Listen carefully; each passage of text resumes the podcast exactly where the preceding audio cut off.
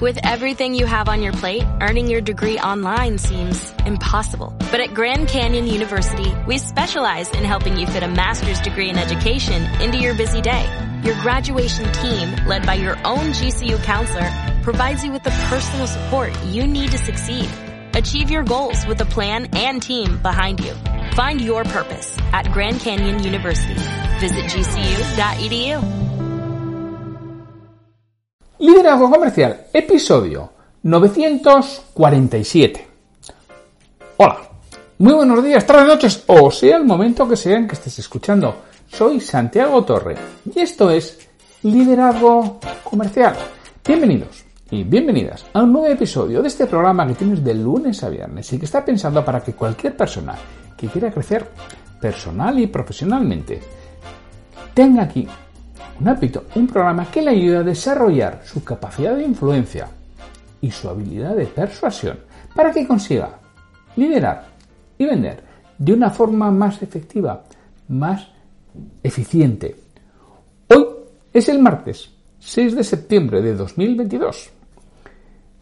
Y aunque es festivo aquí donde yo resido, en Vizcaya, en España, bueno, aquí, aquí estoy con vosotros porque hace ya cinco semanas que, no estaba. Paré a finales de, de, julio y retomo. Bueno, ayer retomé con la sección EDN, con mi compi Pedro Valladolid, y hoy ya retomo los episodios normal, los episodios en solitario. Y ya sabes que los martes es el día que hablamos de, de ventas. Y antes de comenzar, oye, quiero recordarte que también puedes que eso sí han estado recibiendo a las personas que estaban suscritas al a la reflexión diaria. Eso es que diariamente envío directamente a tu bandeja de entrada una reflexión que tiene que ver con toda esta parte de influencia, de persuasión, de desarrollo personal, de desarrollo profesional, de liderazgo, de ventas, que te hagan precisamente pensar, reflexionar y que te lleven, te estimulen, te incentiven y te empujen a realizar cosas diferentes para que consigas mejor resultado con menor esfuerzo que te puedes suscribir en www.santiagotorre.com y además recibirás un, un documento con el resumen de 20 libros de ventas que leí en su momento y resumí para mí y te lo ofrezco para ti, para que veas si te interesan y poder extractar lo más interesante, lo más importante de cada uno de ellos. Y además, si estás en el boletín,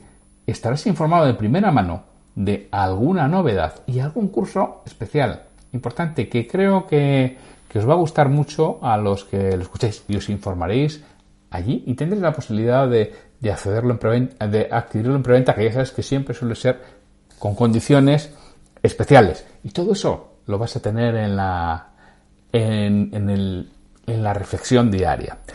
Bueno, que no me enrollo más, que habéis venido aquí a, a escuchar el episodio de hoy, que bueno, ya os anticipo que en principio no va a haber cambios en la estructura. Los lunes seguiremos con, con Pedro Valladolid y la sección EDN, Escuela para Dueños de Negocios. Los martes hablaremos de ventas. Los miércoles tendremos alguna charla o responderé a preguntas que me vayáis haciendo.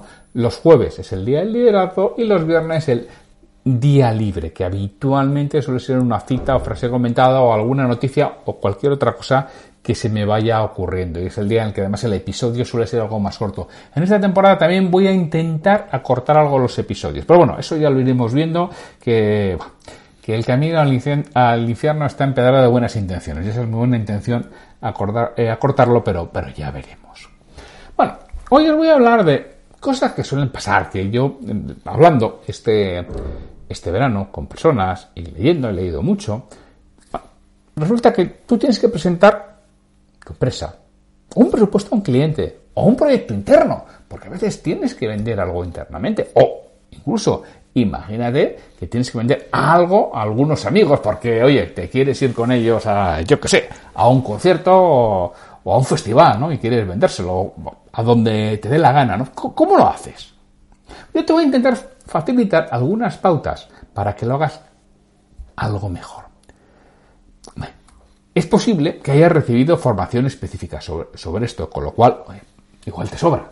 Pero bueno, si lo escuchas, quizás refresques algún concepto que lo sabías, pero lo tienes ahí olvidado en alguna parte de tu cerebro, escondida, no activado, y lo que vamos a buscar es activarlo de nuevo, ¿no? Hombre, también puede ser que tus jefes piensen que lo traes de serie, ¿eh?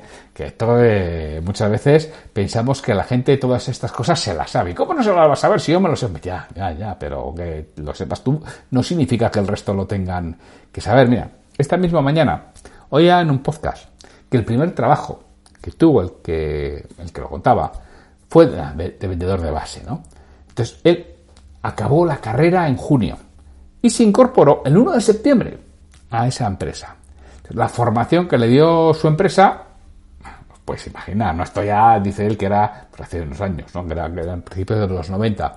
La formación que le dio, no sé si sabe la formación que sea a principios de los 90, pues le dejaron un catálogo y que se lo miraran en un rato encima de una mesa, ¿no? Y, y, poco más, que fue lo que, lo que le dio. Y además había una peculiaridad, que es que él era el primer vendedor de plantilla que tenía porque tenía agentes comerciales, pero no vendedores de plantilla, era el primero que habían contratado. Entonces, como tampoco tenía a nadie que le enseñara, le dijeron que fuera con uno de los agentes comerciales para aprender. Pues aprendió. Fue con él y aprendió. Concretamente, aprendió que al llegar delante del cliente, bueno, en el caso del podcaster no eran clientes, eran potenciales. En el caso del agente comercial sí eran clientes, porque visitas a, a no clientes, no, no, por lo menos cuando fue con él no, no surgieron, eran solo clientes. Bueno, pues cuando llegabas ahí delante, él aprendió que se abría el catálogo y se iban pasando páginas así, de la primera a la última, de la 1 a la 118, para que el cliente dijera lo que quería. Y en función, cuando el cliente ah, quiero eso, pues se apuntaba. Eso es lo que aprendió. ¿Sabéis el resultado? Creo que habéis adivinado, porque sois aplicados y espabilados que estéis escuchando este podcast. Pues sabéis lo que le sucedió, ¿no? Se había incorporado el 1, de septiembre. Efectivamente, no llegó a recibir su primera cesta de Navidad. dicen con los entrenadores de fútbol que este no come el turrón. Bueno, pues este no, comió el turrón ahí, pasando páginas del catálogo. Bueno, por todo esto muchas veces nos sucede, ¿no? Que pretenden que lo hagamos y quizá tenemos que hacer presentaciones de un, repito, eh, de un proyecto, de un presupuesto al cliente, igual quizá presentar tu empresa, pero nadie te lo ha explicado. Nada, tú vas y pasas el PowerPoint, lees el PowerPoint, que lo mismo, que igual es leyenda urbana, pero a mí me han dicho que eso a veces pasa. Entonces yo no os voy a hablar de la parte técnica. No os voy a hablar que si PowerPoint, Keynote o un espectáculo de luces y sonidos con bailarines y orquestas en directo. Eso no es lo que más me importa. Te voy a hablar de algo que puedes trabajar tú sin necesidad de terceros. Y que para mí es la parte clave de esa presentar tu empresa, tu proyecto o eso que quieres convencer a tus amigos o amigotes que hagáis juntos. Entonces, no tenemos que olvidar que en toda presentación hay mínimo tres partes esenciales. Luego podemos discutir si hay más o si alguna se desglosa, pero hay mínimo tres actores principales, protagonistas, que juegan. Por un lado, está el destinatario del mensaje. Por otro lado, está el emisor del mensaje. Y también tenemos el propio mensaje en sí en donde aquí incluimos todo lo relativo a la forma, al modo de presentarlo, ya te digo, sí, con un espectáculo, con luces, sonido, bailarines y orquesta en directo, o buscamos algo más sencillo. Entonces, lo primero que te tienes que preguntar es, ¿quién es el destinatario del mensaje? Eso es lo primero.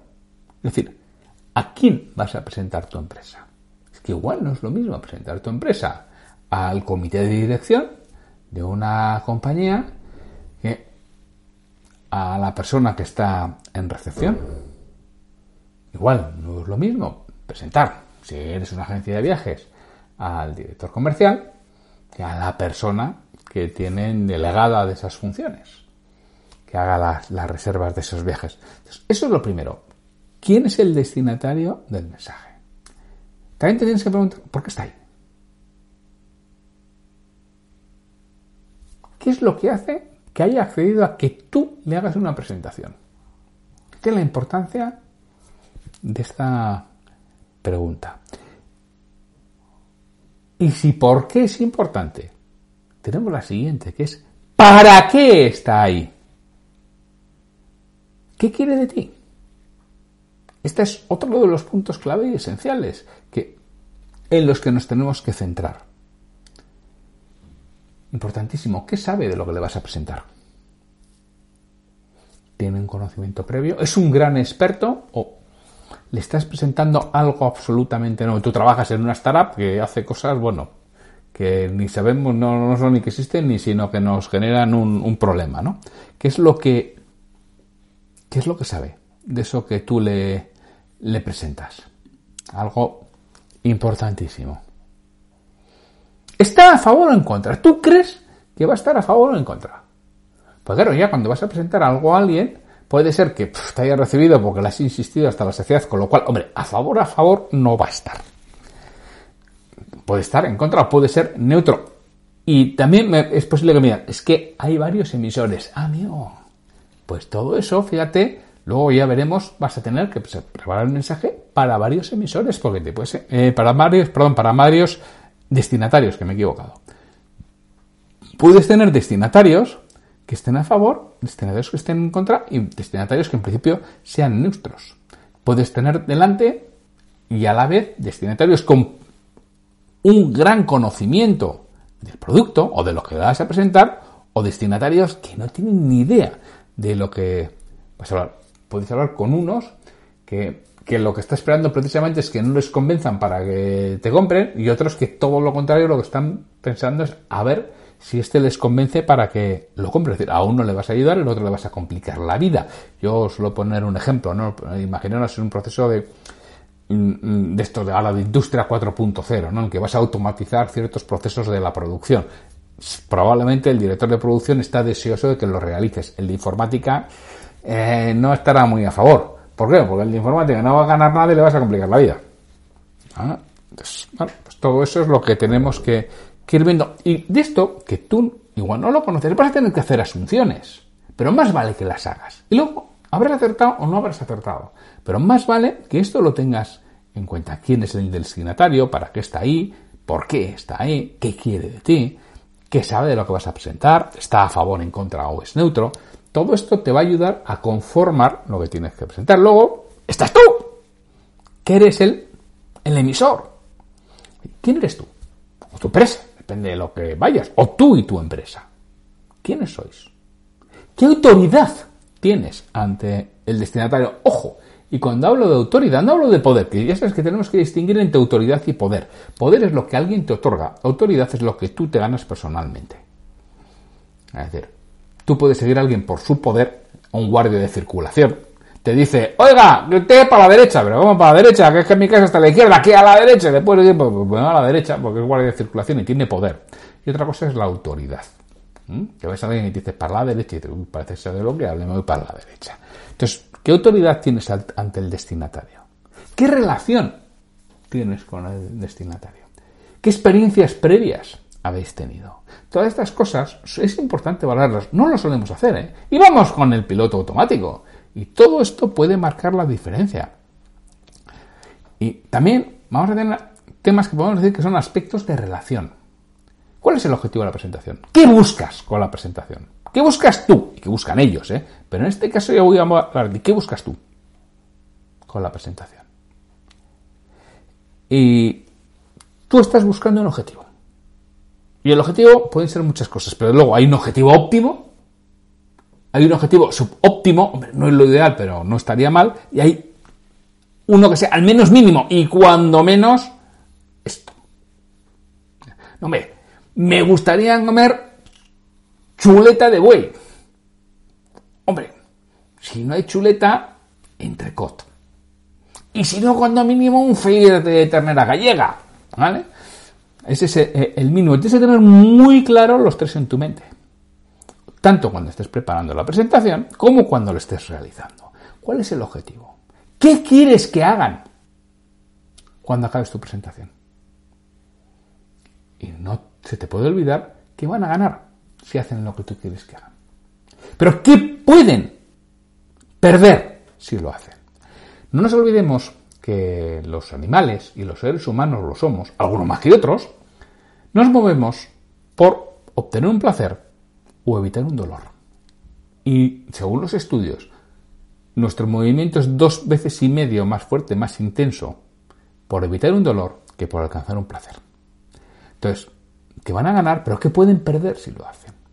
Pero no solamente está el que pueden perder si lo hacen, también está qué pueden perder si no lo hacen, que es otra de las cosas en las que puedes incidir. ¿Cómo les voy a pedir que se muevan a la acción? ¿Cuál es el, lo que ahora llaman el call to action en el CTA, ¿no? En Internet. ¿Cómo se la, se la voy a, cómo lo voy a pedir? En función de todas estas cuestiones, es cuando tú te planteas todo lo relativo al mensaje, pero no antes.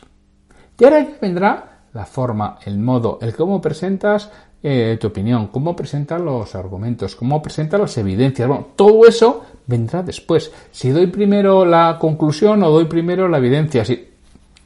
Eso ya es un tema de orden, si es formal, si lo hago en PowerPoint o lo hago en Keynote, si lo hago... Eso ya me importa menos. Si tú has construido bien toda la parte del destinatario, toda la parte del emisor, y toda la parte de lo que tú quieres que hagan con ese mensaje, cómo quieres que sea el mensaje, qué es lo que quieres que consiga el mensaje. Construir el mensaje ahora es mucho más sencillo y acertar con cómo lo tienes que hacer es mucho más sencillo. Porque tú tienes que tener una cosa muy clara. Tu mensaje tiene que adaptarse al tipo de audiencia que tienes delante. No al revés. O sea, no es la audiencia la que se tiene que adaptar a tu mensaje. Diga lo que diga el señor de marketing en Alemania, Barcelona o Boston que, que, lo he visto, ¿eh? que lo, he sufrido y lo he visto y he ayudado a clientes a que cambien eso, ¿no? Porque resulta que alguien, además, tengo en la cabeza, yo creo que lo habré contado en este, en este podcast, tengo en la cabeza a un cliente que tenía que hacer una presentación que era de cortarse las venas. Bueno, yo creo que a algunos se le podría haber hecho la araquiri allí mismo, en la, en la mesa. Tenía que hacer una presentación de empresa, antes de presentar una oferta una presentación de empresa que era de echarse las manos a la cabeza. El cliente dice, es que no conseguimos cliente. Madre mía es que si tú consigues un cliente, lo que hay que hacer a este tío además es darle un premio. Pero un premio con foto y saliendo en el periódico, en primera página. Porque vamos, a aguantar esto ya, que lo ha parido alguien en Alemania. Ah, joder, pues me parece muy bien que lo haya parido alguien en Alemania. Pero si alguien en Alemania no ha pisado la calle en su vida, no ha ido un cliente, vamos, nunca. Ni, ni se imagina y además al cliente que le importa un comino todo lo que le estás diciendo. El cliente está pensando en sí mismo porque todos somos egoístas por naturaleza. Todos los primeros que pensamos es en nosotros mismos. No, hombre, no, yo no. ¿Me dejas que te lo demuestre? ¿Me dejas que te demuestre cómo tú también piensas el primero en ti mismo? Imagínate, vas a una boda, una foto de familia. Claro, ahí sale la novia, el novio, la madrina, el padrino y bueno, ahí primos, tíos, sobrinos salen. Y te enseñan la foto. ¿En quién te fijas? En la novia, en el novio, en la madrina y una mierda. Te fijas en cómo has salido tú y los demás te importan un bledo. luego ya de, segundas o terceras te fijas, es decir. Que, y que lo he adivinado, ¿eh? Y que yo también lo hago así, no nos vamos a engañar, que yo no soy diferente a ti. Somos egoístas por naturaleza y el cliente es egoísta por naturaleza. Está pensando en sí mismo, no está pensando en ti. ¿Qué es en lo que tú tienes que pensar? Tienes que pensar en ese destinatario del mensaje. ¿Qué le vas a aportar? ¿Qué espera? ¿Qué puede ganar? ¿Qué puede perder? ¿Qué le duele? ¿Por qué se está sentando contigo? Todo eso es la parte importante para que tú construyas el mensaje. Y no si los colores son los corporativos o no. Que sí, que eso tendrá su peso, que yo no digo que no, y que no tenga que ser así. O sea, que los de marketing y los de marca que me estéis escuchando, que sí, que, os creo, que bueno, yo hago actos de fe. Y será como decís. Y no lo digo, yo soy de los que lo respeto. Pero que eso no es lo importante. Que lo importante es haber sabido preparar un mensaje de acuerdo a la audiencia que tienes delante, de acuerdo a lo que quieres comunicar, de acuerdo a lo que eres tú, de acuerdo a la autoridad que tienes ante el destinatario, de acuerdo a la relación que tienes con el destinatario. Esa es la parte realmente importante de la presentación. Y todo lo demás es pasar hojas de un catálogo y esperar que el cliente diga, ah, de eso quiero. Bueno, creo que ya no estamos en los años 90 del siglo pasado, que hemos avanzado un poco y que las cosas ahora son diferentes a como eran entonces y que nos tenemos que ir actualizando. Y esto lo tenéis que hacer todos los escuchéis, porque llegará algún momento en vuestra vida personal o profesional que vais a tener que hacer esto. ¿Y qué hacemos la mayoría de las veces? ¡Hala! Improvisamos. Vamos sin pensarlo y sin pararnos realmente a tomar cuatro notas sobre todo esto, que nos van a ayudar mucho y que es lo que puede marcar la diferencia. Y con esto me despido ya de este, de este primer episodio en solitario, después de los meses de parón, que, perdón, de los meses de las semanas, que han sido cinco semanas de parón, que me han venido realmente bien para recoger fuerzas, energía e ilusión y tener una nueva temporada en la que os aporte valor, que muchos me habéis dicho, Santiago, te echamos de menos. Y eso es para mí muy importante, ¿no? El que me echéis de menos porque significa que os aporto valor. Y para eso estoy aquí, para aportaros valor. Oye, sin mucho más, me despido de vosotros hasta mañana en que tendremos una charla con un escuchante del podcast. Así, sin mucho más, un fuerte abrazo. Hasta mañana.